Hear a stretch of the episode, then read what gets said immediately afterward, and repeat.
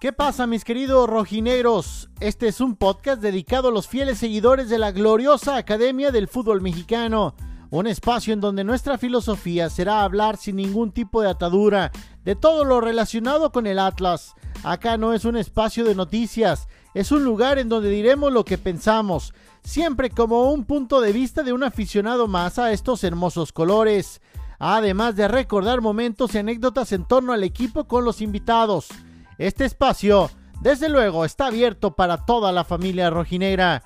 Bienvenidos y arriba el Atlas, cabrones. ¿Qué tal amigos rojinegros? Un gusto saludarlos en este episodio número 14 de Arriba el Atlas Cabrones y con mucho gusto porque hoy tenemos a un emblemático, quizá a uno de los más grandes ídolos que ha tenido la gloriosa Academia del Fútbol Mexicano, no es un capitán nuestro, desde verdad es que muchos de nosotros o de, o de la generación que vivimos ese, esos gloriosos años con el conjunto rojinero, pues lo tenemos muy presente. Y se trata de Pablo Hernán Lavallén. ¿Cómo estás, Pablito? Hola, ¿qué tal? Muy buenas tardes. ¿Cómo están ustedes? Muchas gracias. De verdad es que nos da mucho placer que estés con nosotros, que hayas eh, tomado este tiempo para para platicar de, del Atlas y desde luego de tu carrera, porque, porque pues acá te seguimos soñando todavía con que regreses. Bueno, que a poder ir ahí a, esa ciudad que nos ha traído muchas alegrías, a, todos los Lavallén como familia, eh, bueno, a mí en lo personal como, como ex futbolista, y, la verdad que este, ansío en algún momento poder volver a esa ciudad que me ha dado tanto.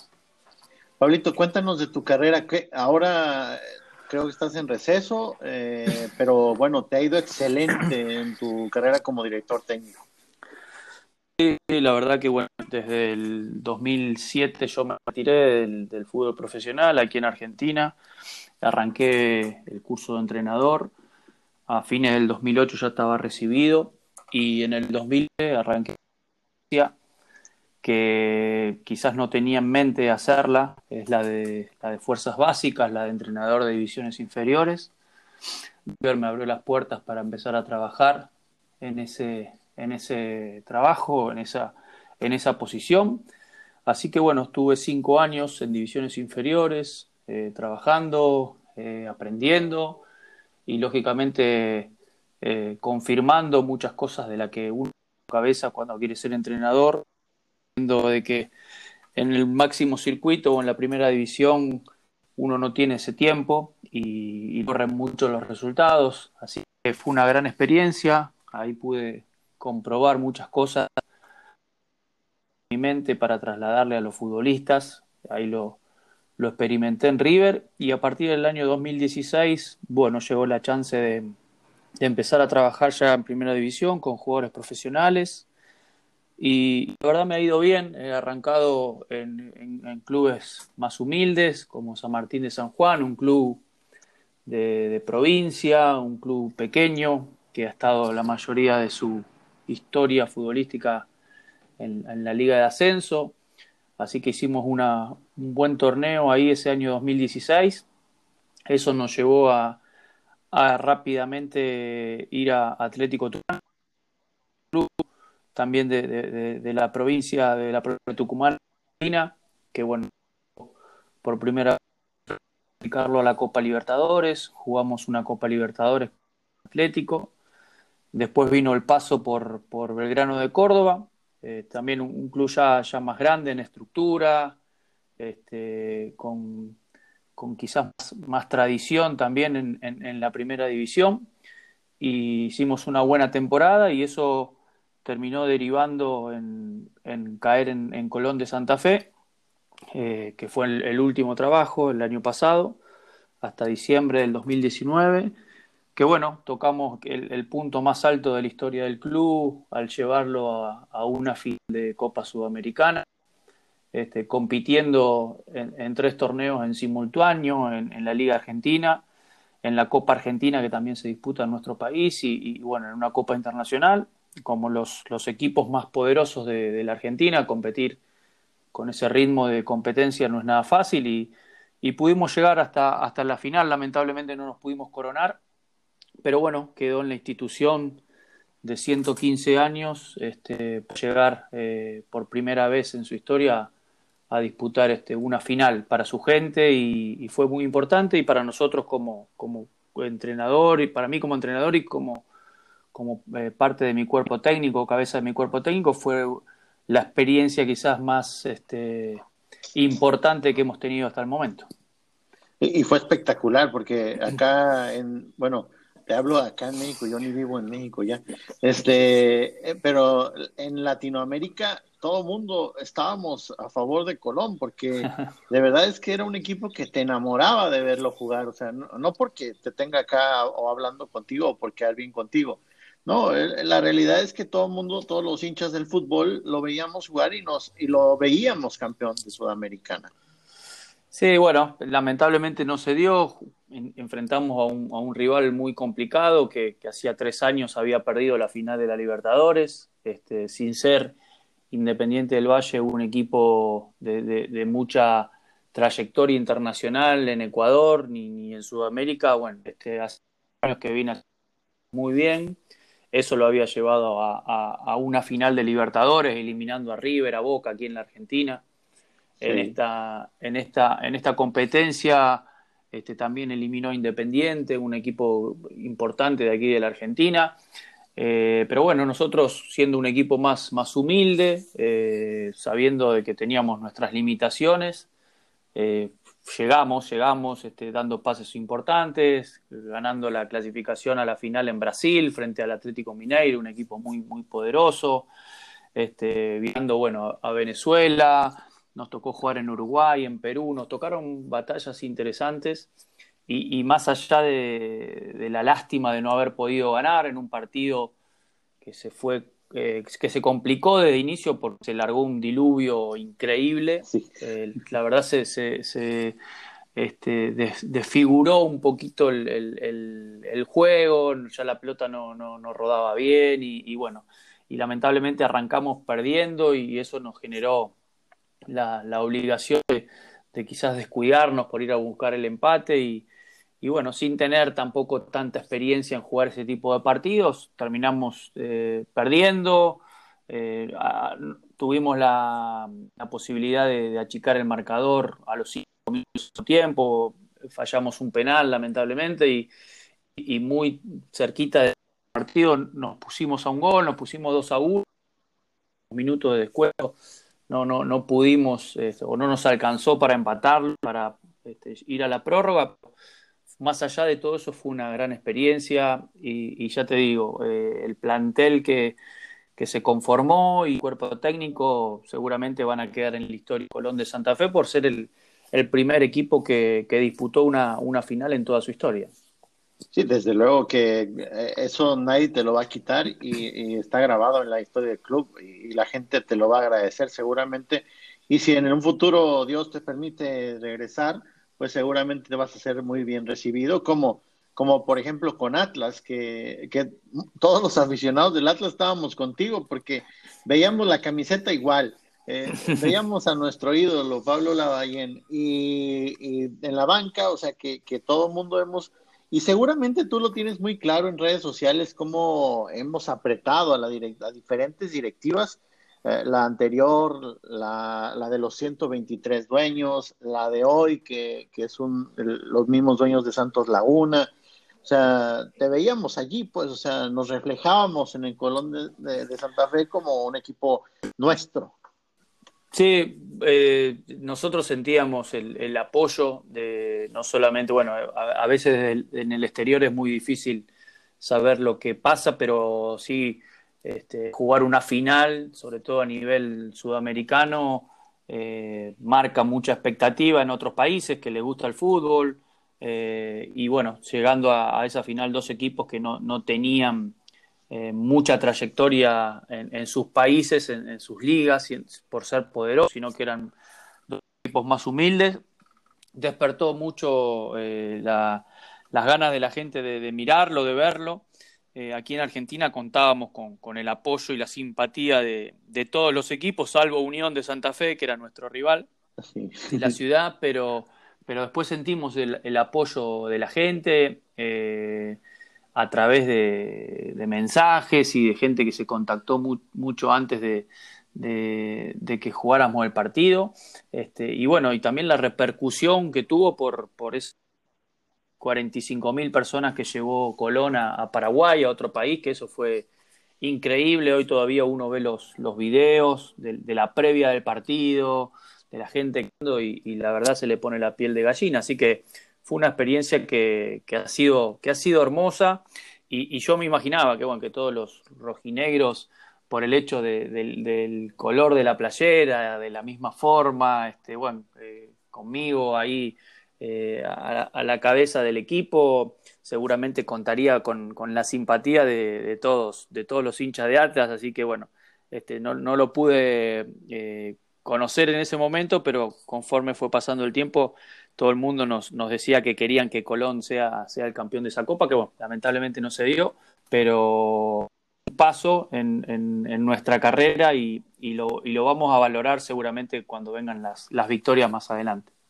Desde luego. Pablito, platicamos un poquito, si te parece ahora, de tu, de tu paso por el Atlas. Recordar esos, esos momentos que, que te pusieron como uno de los grandes emblemas del equipo y que te tienen en el corazón de, la afición, que a final de cuentas, y tú lo dijiste, en, estaba ahora leyendo algunas entrevistas que te han hecho, eh, de cómo te, llegó a tu corazón ese equipo porque te conectaste con, los colores, con la afición, y me parece que, que sería bueno que nosotros escucháramos de tu, pop, de tu propia boca cómo fue ese proceso desde tu llegada al Atlas.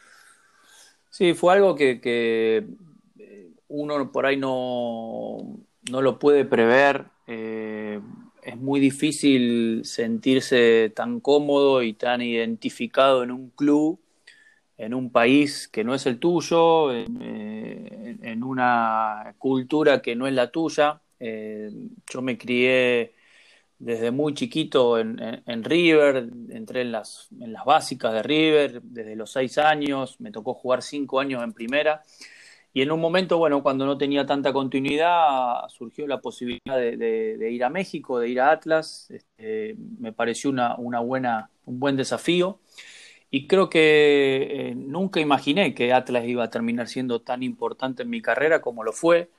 Eh, porque me consolidó, yo creo, como, como futbolista, como deportista, eh, porque estaba en un tiempo ideal, eh, en el tiempo en donde los jugadores encuentran un poquito la, maduración y, el crecimiento también personal como persona. Me, tocó también en un tiempo en el cual yo me había casado, tenía seis meses, me fui solo con, mi esposa a, un país distinto que no conocía y, encontré un, club excelente, este, de primer nivel, eh, una gente muy comprometida con los y, y de a poquito me, fui encariñando, eh, me empecé a sentir importante,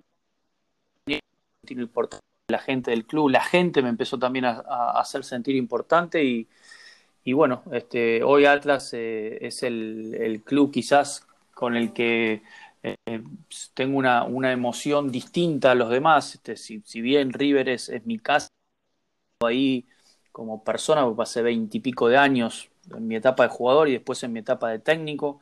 Este, con el Atlas hay, hay algo que, que, me produce esa sensación en la piel muy particular porque bueno, lo asocio a, mi mejor eh, etapa como deportista, lo asocio a, una generación excelente de, jóvenes que, que, como a mí me tocó hacerlo en River, ellos nacieron ahí en, ese Atlas de, de, mediados de los 90 y, después terminando, terminaron siendo figuras no solamente en el Atlas, sino a nivel selección, como, como, como Rafa Márquez, como el Chato este, Rodríguez, como Miguel Cepeda, como Daniel Osorno, eh, muchos, muchos chicos que llegaron a la selección nacional, Mario Méndez, bueno, y todos, todos los jóvenes que, surgieron eh, me hicieron recordar a mí mucho el proceso que yo viví en River eh, y, en, este, en este proceso de los chicos de Atlas yo era uno de los más grandes o, de los más, que no, no, tan grande, pero sí tenía un par de años ya en primera división y,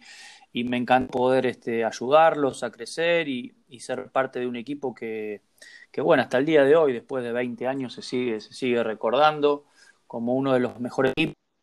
Yo siempre digo en River con excelentes jugadores y, los jugadores de, más calidad que me haya tocado jugar en, un club, pero en Atlas sin duda creo que desplegamos un fútbol eh, de un alto vuelo eh, y, quizás sin tener eh, la, la, calidad de jugadores que podíamos tener en River, esa generación de chicos que nació en las básicas de Atlas, de la mano de, Ricardo, de la golpe, sin duda que él, fue también el artífice de todo esto, este, a mí me hizo disfrutar como nunca antes en una cancha de fútbol y, y eso yo no me lo olvido más y me hubiese encantado quedarme en Atlas, pero, pero bueno, las cosas después eh, derivaron para otro lado, yo continué mi carrera en, en, otros, en otros equipos, pero lo que sentí en Atlas y lo que sentí jugando para Atlas eh, disfrutando el fútbol que hacíamos, la verdad no, no lo volví a hacer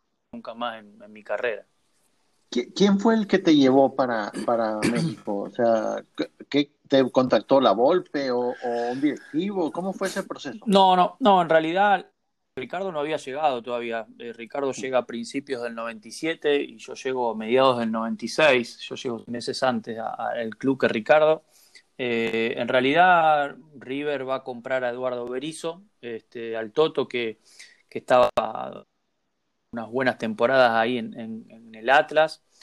Eh, y, bueno, este, River, dentro de las posibilidades de, poder pagar el pase de Berizzo, le, ofreció un listado de jugadores al Atlas este, que podían ir como, en parte de pago para, para, para, que no sea todo efectivo, por así decirlo. Así que Atlas eh, me eligió a mí y, bueno, este, ahí vino, vino el presidente, este, que era Paco, eh, Paco Ibarra. Paco Ibarra, perdón. Este, vino un, jueves, me acuerdo, llegó a la oficina de mi representante aquí en Buenos Aires y, tuvimos una reunión. Él tenía los contratos, todo hecho ya y, me dijo, si te gusta la idea, te esperamos el domingo el campeonato por empezar. Así que bueno, eh, tuve que decidir ahí, ahí en, en, esa reunión, ¿no? no me dieron ni tiempo para pensar, tenía que decir sí o no, si no, este, Atlas iba a buscar otro jugador de, la lista que River le había, había puesto para elegir. Eh, así que dije que sí, sin, sin conocer demasiado lo que era Atlas, lo que este, bueno, y en ese momento, con, con la decisión media flor de piel, este, después con el tiempo me di cuenta que fue una de las decisiones más, más importantes y más acertadas que tomé, pero bueno, fue eh, una, una negociación que, quizás no, no, no, había sido planeada por ninguna de las dos partes. Atlas venía a vender un jugador, este, River le ofreció algún jugador en parte de pago, Atlas, este, no sé, intuyó que podía ser yo y yo intuí que también podía ser una buena oportunidad, así que, que como vinieron los planetas y, bueno, terminó, terminó siendo, por lo menos para mí, una de las decisiones más de mi carrera. ¿Y, por qué te fuiste de Atlas? yo la verdad te lo pregunto porque yo en ese tiempo pues era un era chamaco y no, no me dedicaba a los medios. No me quiero acordar por qué, pero no. No, no, no, en realidad, bueno, cuando se terminó el, ciclo de Ricardo, que duró desde el 97 hasta, hasta fines del 2000, todo el 97, 98, 99 y todo el Ricardo fue, fue el entrenador.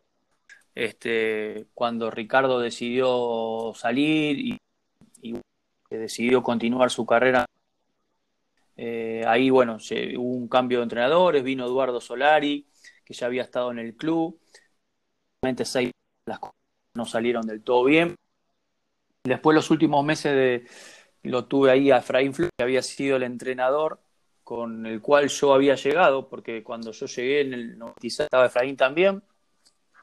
Y, bueno, después de ese, de ese año 2001, este, donde nosotros lamentablemente no pudimos ingresar a la liguilla, eh, ahí hubo un cambio, este, fue Lojitos Mesa, que, venía de, ah, dirigir Toluca, y, lógicamente este, toda esa, esa rivalidad que tuvimos en, esos años, en esos fines del 90, Atlas-Toluca, este, lógicamente el Toluca identificado con, y, Atlas identificado con Ricardo Lavolpe, y bueno, este, ya en esa época éramos pocos los que quedábamos de la, de la época de, Ricardo, más representativo, yo era uno de ellos, Hugo Castillo también era el otro, eh, y bueno, este, seguramente con la llegada de Enrique, este, quiso, quiso seguramente afirmar su estilo, su forma y, bueno, generar el lugar para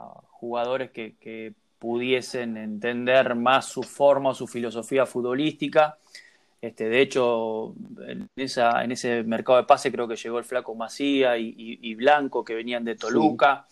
Así que bueno, nosotros terminamos partiendo.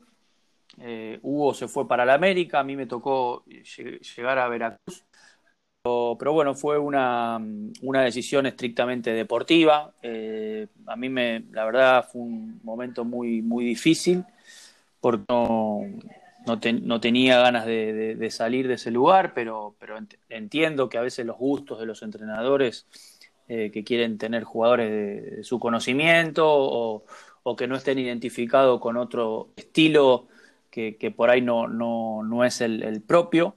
Eh, así que fue, fue una decisión deportiva del entrenador que llegó, querer este, contar con otros futbolistas y bueno, ahí me tuve que ir, pero, pero bueno, me, me, costó mucho porque este, quizás no, no se dio en el marco que, que me hubiese gustado, eh, o sea, terminó un, un proceso que había sido el de Ricardo, a pesar de, de no haber conseguido el título en el 99 había sido muy exitoso por lo que generaba el, equipo y por lo que por el fútbol que desplegaba.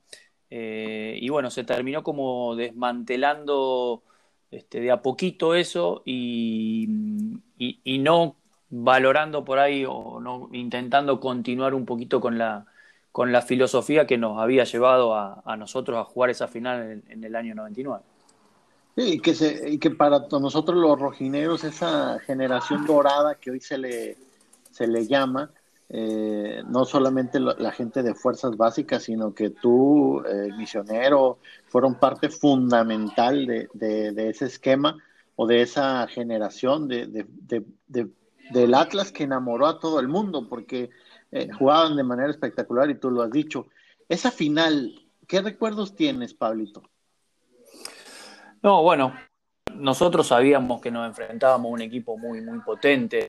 Eh, de hecho, ese torneo, Toluca termina super líder, nosotros terminamos ahí un pasito atrás de ellos y, ya nos habíamos enfrentado en el, en el torneo y me, había, me parece que habíamos empatado 2 a 2 en Guadalajara. Eran partidos muy parejos, muy peleados.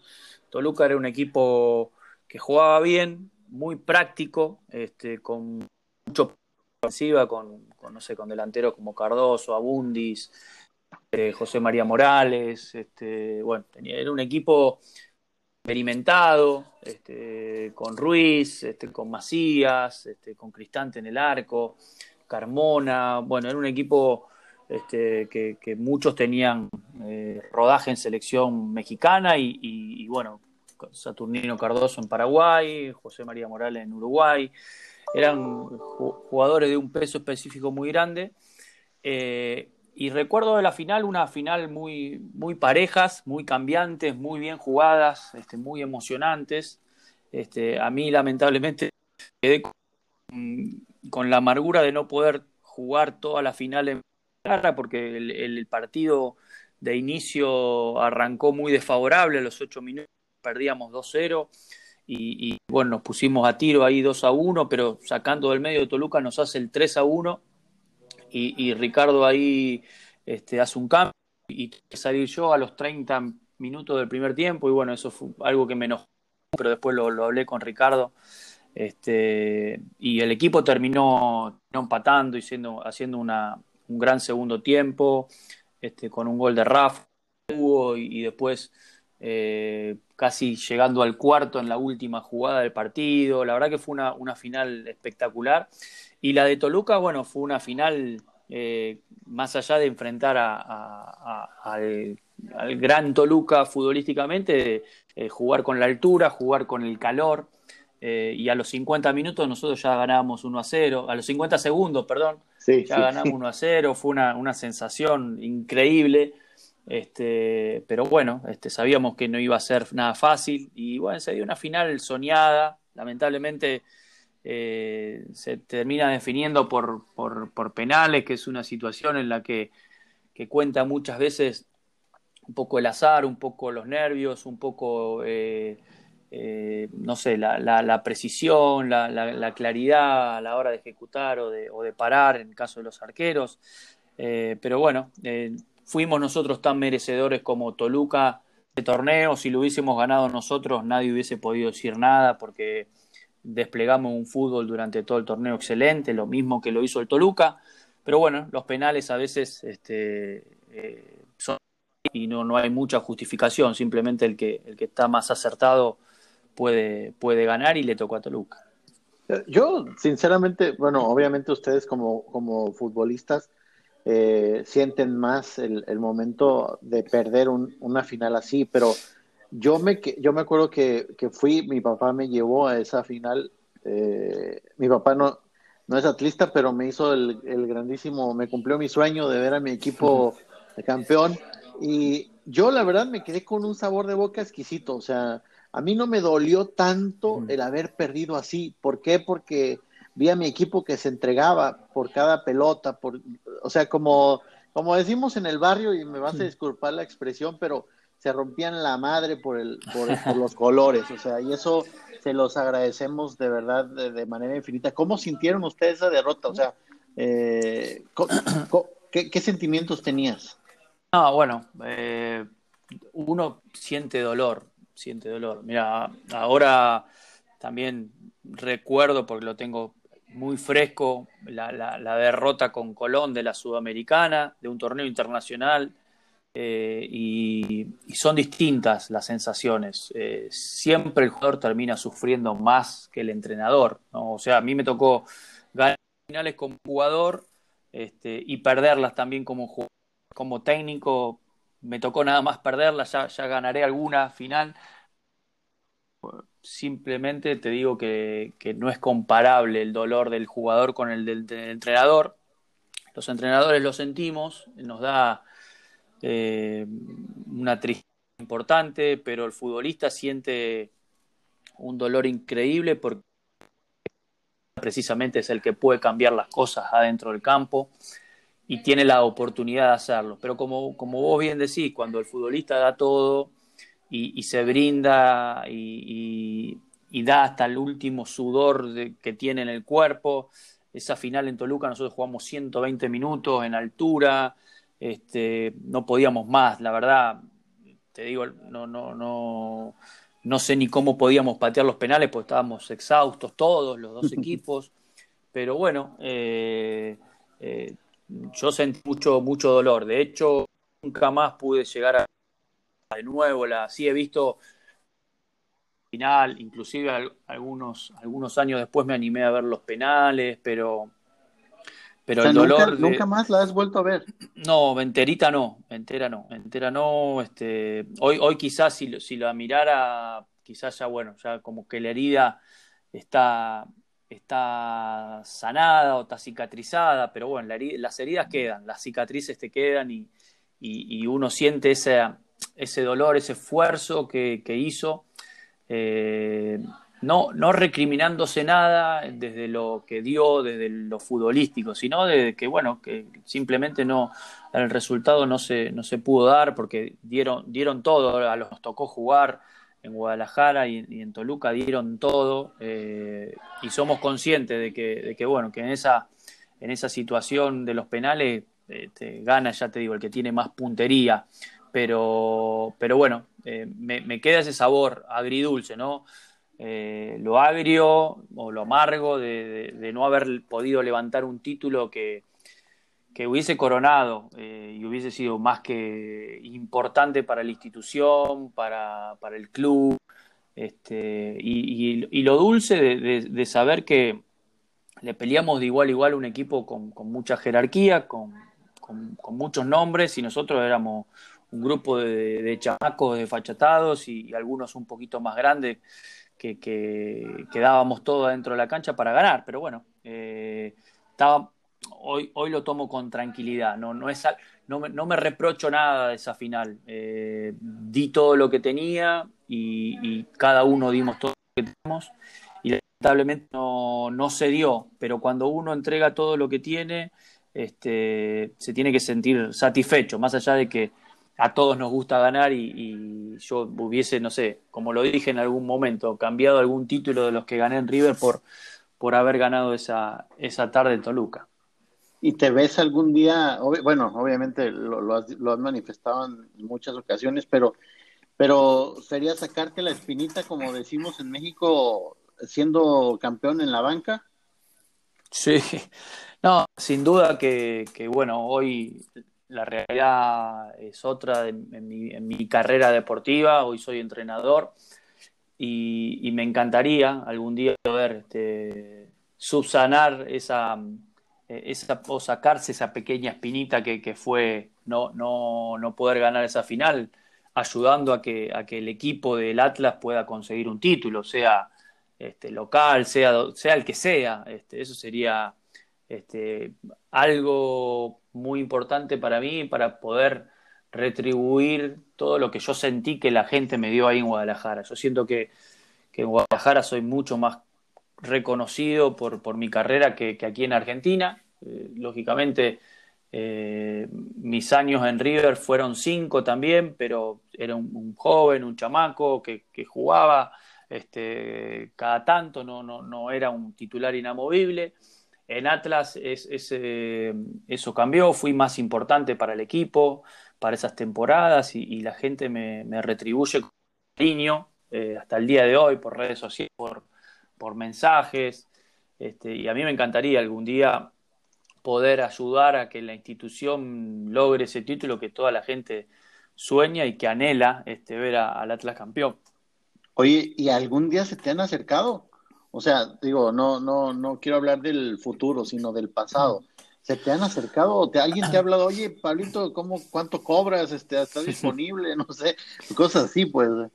Sí, mira, eh, justo antes que yo tome el trabajo en Colón, que fue en marzo del, del año pasado, del, del 19, este, un día me, me, llamaron, me llamó Rafa, eh, Rafa Márquez y, y Nacho. Hierro, que era el, el, manager del club, el director deportivo, este, y me preguntaron, yo estaba sin trabajo, este, ya tenía algunas negociaciones este, con algunos clubes, de, de, dentro de ellos Colón, eh, y bueno, ellos me, me, me, preguntaron cómo, cómo estaba, cuál era mi proyecto.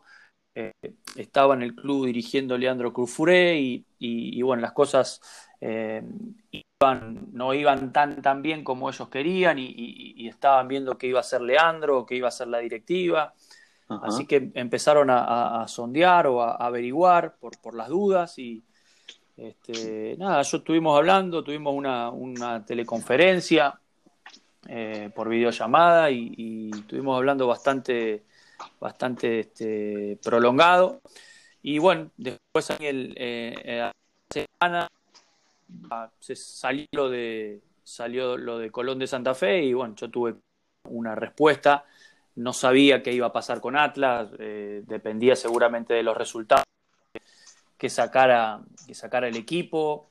Eh, bueno, yo terminé firmando con Colón de Santa Fe eh, los primeros días de marzo y, y, bueno, a las dos o tres semanas creo que, que, Leandro Cufré también dejó de ser el entrenador y, y Atlas tuvo que salir a buscar otro, otro, otro director técnico. Pero bueno, eh, es, estas son cosas que pasan eh, en nuestro, nuestra profesión. A veces eh, uno está desocupado y, y, y, aparece la posibilidad porque se va un entrenador y uno está vacante y a veces este, aparece la posibilidad y uno está trabajando. En este caso pasó 15 días de que ofrece Atlas, yo ya, he iniciado mi, mi, trabajo en Colón de Santa Fe. Eh, pero bueno, fue la, la, vez que tuvimos más, más cercanía eh, con la gente de Atlas y, y, lógicamente con Rafa, que, que, yo lo conozco, que hemos sido compañeros, tuvimos un, un, acercamiento.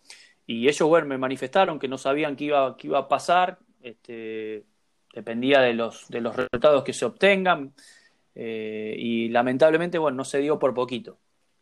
Sí, eh, bueno, pero ya se tocó la puerta, o sea, bueno, hoy, ya, hoy son otros dueños, hoy Rafita, desafortunadamente, lo digo de, de, desde mi punto de vista, no siguió en el club por decisión propia, porque él prefirió hacerse un lado con la nueva administración que llegó, él se está preparando, creo, ahora para ser entrenador y para también para dirigente. Y, y bueno, la puerta ya se tocó con Pablo Lavallén, o sea que entonces quizá algún día nos toque esa gran fortuna de verte en el banquillo del Atlas, ¿no? Sí, sí, para mí sería una, eh, una excelente forma de, de volver a, la que yo considero mi casa, mi segunda casa. Eh, sería un, un, gusto poder de nuevo estar en, en esa institución, eh, más allá de que de que las personas han cambiado y de que los directivos por ahí son otros y que los jugadores también son otros. Yo que no pierde, la gente es la que le ayuda a mantener al club su esencia y, y me parece como, como digo siempre, a veces eh, los planetas, como te dije antes, los planetas se, se, alinean y la gente correcta empieza a aparecer de juveniles correctas también empiezan a surgir. Eh, y bueno, y se, da, se dan las, las, este, las, condiciones para que las cosas mejoren y, se empiezan a soñar con, con gran la posibilidad de alcanzar logros. Eh, cuando yo llegué al Atlas no, no, no tenía eh, la expectativa de, de con un equipo que, que siempre se centró mucho en, sacar juveniles y, tener una buena cantera. Pero bueno, llega, llegaron las personas indicadas y eso fue surgiendo, se fue armando. Así que como pasó una vez, puede pasar otra. Y a mí me encantaría poder este, poner mis servicios a, disposición de, del club, porque lo quiero mucho al club, eh, para, estar en, esa, en ese periodo. Eh, ojalá Dios quiera que en algún momento se pueda dar y si no se da conmigo, que se dé con algún otro entrenador para que, para que el equipo este, a, a, un rumbo eh, exitoso y que, llegue ese ansiado título que, todo el mundo quiere. ¿Tienes acceso a ver lo, la actualidad de Atlas hoy en día o es difícil allá en Argentina? Bueno, acá es, más un poco más difícil este, por, alguna plataforma de, internet o por algún eh, por alguna plataforma de, scouting donde uno puede ver los, partidos. Este, así en vivo no, no los podemos ver, sí lo, los veo por ahí este, al otro día, en las redes o en, esas plataformas. Pero, pero bueno, el año pasado eh, estuve muy acá a, lo que era mi trabajo acá en Argentina, en Colón, muchos partidos, así que hasta, hasta diciembre prácticamente no, no vi nada. Después vi algo muy poquito, después nos agarró esta pandemia que, que paró el fútbol, así que no, la actualidad sí voy siguiendo un poco los resultados este, de, de, del equipo, cómo, cómo marcha, este, cuáles son más o menos los jugadores que que están alineando en, el, en, en la actualidad. Este, pero bueno, recién esto ha arrancado de nuevo eh, sí. y, y, y, nosotros no tenemos demasiado tampoco eh, posibilidad de, de, de, ver mucho más de lo que podamos, podamos ver por la pantalla. ¿no? A veces uno para hacer un diagnóstico de un equipo, de un club o del proceso que está viviendo, tiene que conocer muchos datos de, de la cocina, como decimos nosotros, de los pormenores y eso no se puede ver a veces en, en 90 minutos de, juego. Si uno tiene un diagnóstico, eh, es, es, superficial eh, y, no puede ahondar en donde está la, principal, el principal problema de los clubes, que muchas veces tienen que ver con, con otras cosas que no son visibles. Claro, eh, desde luego. Y a veces no es bueno quizá opinar de algo que no tienes tan, tan, tan cerca, ¿no? O sea, de, verlo día con día. Sí, lógicamente. Este, eh, yo digo que, que en el fútbol la gente opina muy fácil o los, o los periodistas opinan muy fácil de un montón de situaciones que, solamente se ve la punta del iceberg. Este, a veces lo que está sumergido y qué es lo que realmente importa, eso no, sale a la luz o no se ve. Y, cuando uno cuestiona desde afuera eh, por qué jugó tal jugador o por qué el club no hizo esto, no hizo lo otro, sinceramente no tiene los, los elementos este, para evaluar si la decisión es la, la correcta o no. Entonces, este, a veces se puede tener una, una visión de lo que sucede, pero eh, es muy aventurado hacer un, un, juicio bastante certero de lo que pasa porque habría que estar adentro del club. Hoy no tienes, este, o sea, bueno, quizá metiéndome en lo que no me importa, ¿va? pero eh, no te han hablado para, para dirigir. O sea, porque estaba leyendo que hace dos días hiciste una entrevista y decías que podías ir a México, o sea, que te gustaría, mejor dicho, eh, ir a México, a Chile, a Estados Unidos, Argentina. Hablabas de, alguna posibilidad, ¿no? Sí, sí, porque lógicamente, bueno, aquí el, fútbol está todavía detenido, todavía ni, ni, se ha vuelto a los entrenamientos. Eh, se estima que por ahí para fines de septiembre, octubre, quizás pudiese volver el fútbol, no, no, no se sabe demasiado en otros, en otros lados ha arrancado, en Europa, bueno, en México, en Estados Unidos, con, con algunos eh, cuidados y algunos protocolos de salud se ha iniciado los entrenamientos y la competencia. Eh, así que, bueno, uno tiene ganas de, trabajar. Eh, y, tanto México es un mercado que no, no desconozco, más allá de que uno esté desvinculado del fútbol mexicano en, la actividad durante varios años, sabe lo que es estar en, México, sabe cómo siente el jugador mexicano. Fueron casi nueve años en, mi carrera como jugar en México, así que, que tengo conocimiento de, cómo es el, futbolista mexicano, cómo siente, cómo piensa, cómo vive, cómo le gusta entrenar y cómo no. Eh, entonces ese conocimiento lo tengo y sé que mi carrera en México también hace que, quizás en algún momento se me abran las puertas. Así que siempre cuando, cuando un entrenador este, intenta eh, algún horizonte de trabajo, eh, trata de ir a los lugares donde más cómodo se ha sentido y México para mí es, donde yo me he sentido muy, muy feliz y me encantaría, me encantaría regresar a, a trabajar. Lógicamente, ir a, a dirigir a Europa también, que es este, un destino que nunca he pasado como futbolista y, menos aún como técnico, así que este, me encantaría llegar, pero sé que seguir aprendiendo, que seguir este, mejorando y, y, al mexicano sé que el día de mañana hay alguna opción para que se abra alguna puerta. Y, digo, es que tu nombre ha aparecido hasta para la selección de Argentina. Eso es porque has hecho un buen trabajo, eh, Pablito. Y, y, fíjate, ahora que está el Atlas tan mal, no estaría mal como que ahí los dirigentes se, te, te voltearan a ver porque de verdad es que creo que es el momento indicado. Digo, yo no soy promotor ni periodista ni, ni nada por el estilo, pero el, es el momento indicado para que, regresar, que pudieras regresar al Atlas, que vive un momento medio complicadito en ese sentido. Pablito, platiquemos, eh, si te parece, para ya finalizar, para no quitarte más el tiempo, eh, sobre los, lo que, cómo es que, o, o cuál crees tú que sea el problema del Atlas para ser campeón. O sea, ¿por qué, ¿por qué el Atlas ¿Por qué el Atlas sufre tanto en ese sentido?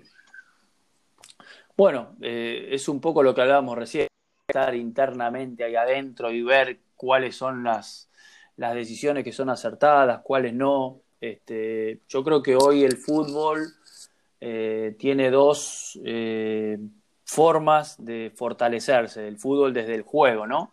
Y una es la, disposición de recursos desde lo monetario, eh, lo que te permite a vos como club acceder a, comprar jerarquía, a tener eh, esa calidad que, es tan cara.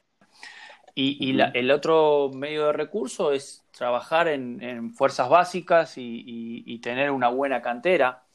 Eh, yo creo que, que, Atlas, las veces que le ha ido mejor, ha sido eh, cuando ha apostado a, esa cantera y, han surgido jóvenes. Lo que sí, eso no es como, como no sé, como tirar una semilla eh, a la tierra y que, nazca Va a crecer un árbol, ¿no? claro, en, definitiva, bueno, que por ahí crece un árbol, pero los árboles a veces no son todos iguales.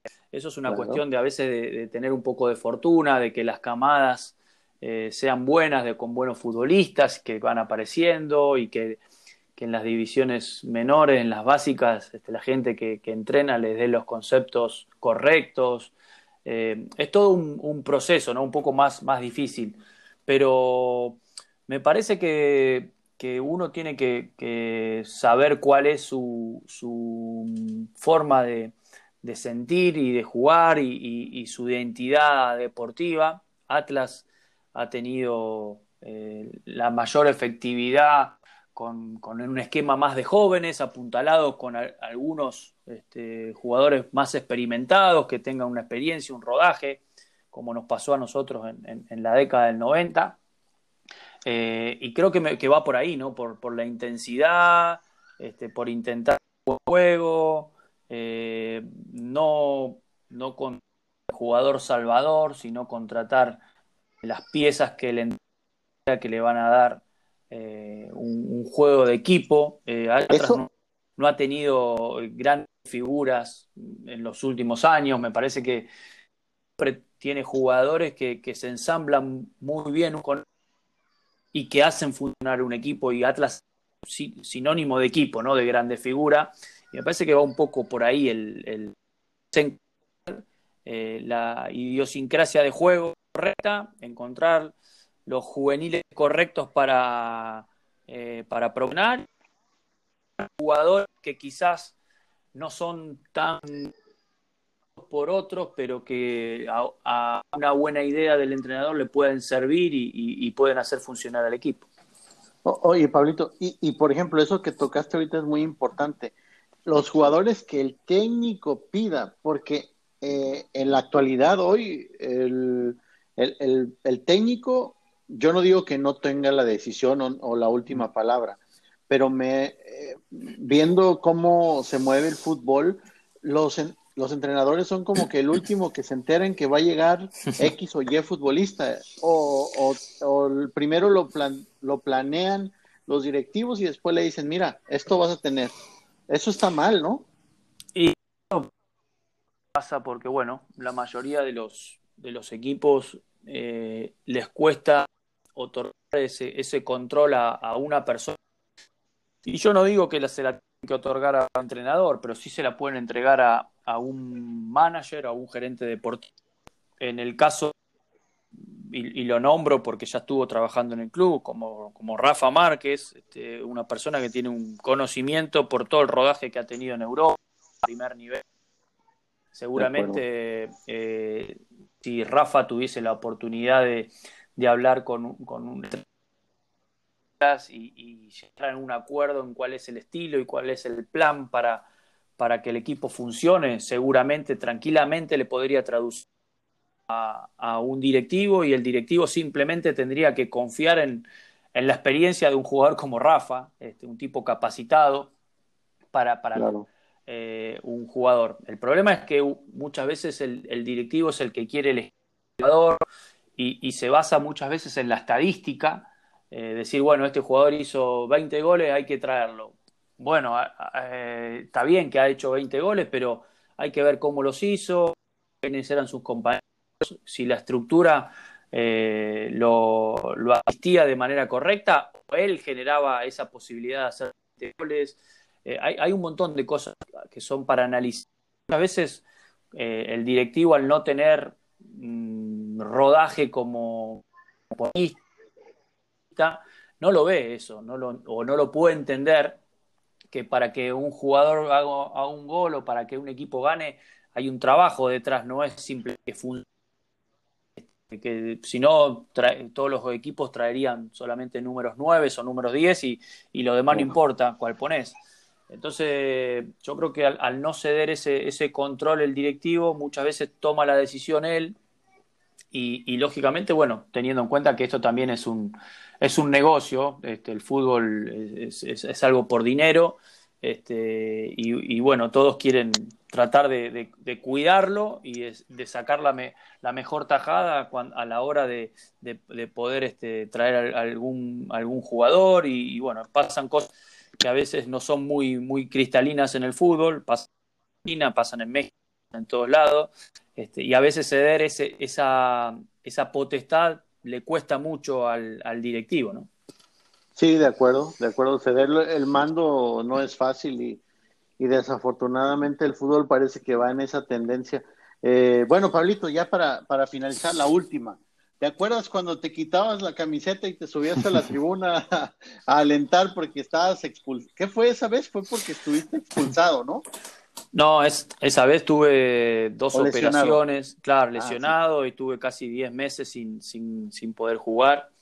Y, bueno, este, me tocó justo en ese partido con el América que terminó 6 a 2 o 6 a 3 o 6 a 1, no me acuerdo cómo terminó, 6 a 3 me parece que terminó, que era por, por la pre-Libertadores. Y, ese día no podía estar ya sentado en el palco ahí en, en de preferente que estaba con mi esposa y, bueno, se la única forma de descargarme que, que se me ocurrió era este, ir ahí, atrás con la gente y gritar un rato y descargar un poco toda la adrenalina que, que siente el futbolista cuando no puede jugar, porque es, como eh, un león eh, eh, que, te metan en, una jaula de, dos por dos, uno no sabe qué hacer. Así que fue un, grato recuerdo que, bueno, toda la gente lo tiene en su memoria eh, y, fue simplemente para tratar de descargar un poco la adrenalina que, que tenía yo adentro y bueno, la verdad tomó una repercusión increíble y hoy la gente lo, lo ve eso como, como si hubiese sido, no sé, una, una, temporada más mía en donde fui la figura del equipo, pero en realidad fue simplemente compartir y, y poder sacar el nervio de adentro de uno y, disfrutar un poco con, con, la gente, ¿no? Este, estando cerca de ellos, que, que, muchas veces nosotros lo disfrutamos de adentro de la cancha siendo jugador y, y, uno a veces piensa qué lindo sería estar ahí saltando y abrazándose con la gente y alentar al equipo y que el equipo gane nosotros lo disfrutamos de adentro del campo de otra forma, pero muchas veces miramos a la tribuna y, nos gustaría poder estar ahí. Yo lo, cumplí este, y la verdad fue una, un, muy, lindo, muy lindo recuerdo que tengo. Yo, yo eh, te agradezco de verdad eh, en mi nombre y quizá no, no, no está bien decirlo en nombre de las demás personas, lo digo en mi nombre, eh, ese amor que tú le tuviste porque al Atlas porque a veces nosotros pensamos, o a veces nosotros hoy más que antes, pues, pero vemos que como que los jugadores como que ya no les corre la sangre por las venas y uno se medio decepciona, pero agradecerte de verdad, Pablito, por ese gran cariño que le tomaste a la institución como un aficionado más, no solamente recibiendo un cheque ya, no, tú le ponías el corazón por delante y eso eso es muy valorado para todos los rojineros y en especial para mí. Y agradecer también que hayas tomado esta llamada, desde luego. Bueno, bueno, muchísimas gracias. Eh, ya, te digo, me, siento muy en, deuda con la gente del club, con la gente del Atlas, este, porque me han brindado un cariño muy grande. Lo que tú dices no, no tiene que ver muchas veces con jugadores por ahí de esta época no, no se sienten identificados, simplemente el, tiempo que, que, conviven con la institución a veces son muy cortos, hoy los futbolistas a veces en seis meses eh, tienen pasos muy fugaces, cambian muy rápido de equipo, es muy difícil, no sé, tener cinco o seis años, como casi me pasó a mí y a Hugo Castillo, estar en el mismo club, bueno, entonces ahí donde uno se, se afirma y siente los colores como como si fuese su, propia familia.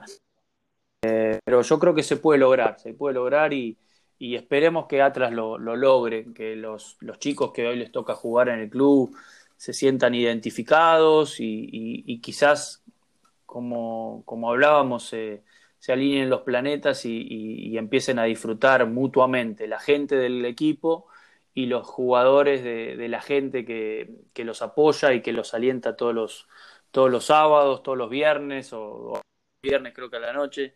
Este, así que espero esa situación y, de mi parte agradecerte eh, y bueno, ojalá Dios quiera en algún, en algún momento pueda estar trabajando en México. Encantaría que, pueda ser Atlas este, en algún. Eh, nunca sabe que, cuáles son las opciones o, las posibilidades que tiene de, trabajo, pero sí me encantaría experimentar como entrenador el fútbol mexicano. Así que agradezco a todos y bueno, a toda la gente que, puede escuchar este, esta transmisión. A Chivas no, ¿verdad? No, no te creas, no. digas nada. No, no digas nada. No, no, no, no, Chivas no, no podría dirigir. Igual es una pregunta que me hacen muy seguido y aquí en Argentina también me la hacen con Boca. Este, no tengo nada contra la gente de Boca y no tengo nada contra la gente de las Chivas. Simplemente eh, han sido rivales nuestros en el momento de yo jugar en Atlas pero no podría, no podría dirigir a las Chivas, como no podría dirigir aquí en Boca, a Boca en la Argentina. Eh, tampoco creo que las Chivas nunca me llamarían para dirigir a mí, ni, ni, ni la Boca aquí en Argentina me llamaría. Tienen demasiados ídolos como para ir a buscar personas identificadas con otros equipos, pero no, no me saldría una arenga para que, para que mis jugadores se motiven este, teniendo la camiseta de Chivas, no, no me saldría así que este, se ofenda quien se ofenda, la verdad no, no, no, no, no entra dentro de las posibilidades de los dos clubes. Así que, este, eh, como ya lo dije, si fueran los únicos dos clubes que existieran en el fútbol, este, em, empezaría a haber otra opción para, para trabajar de otra cosa, porque no, no, me saldría y es algo que uno se tiene que sentir este, cómodo, identificado con el lugar este, en el que está trabajando para defenderlo con todo.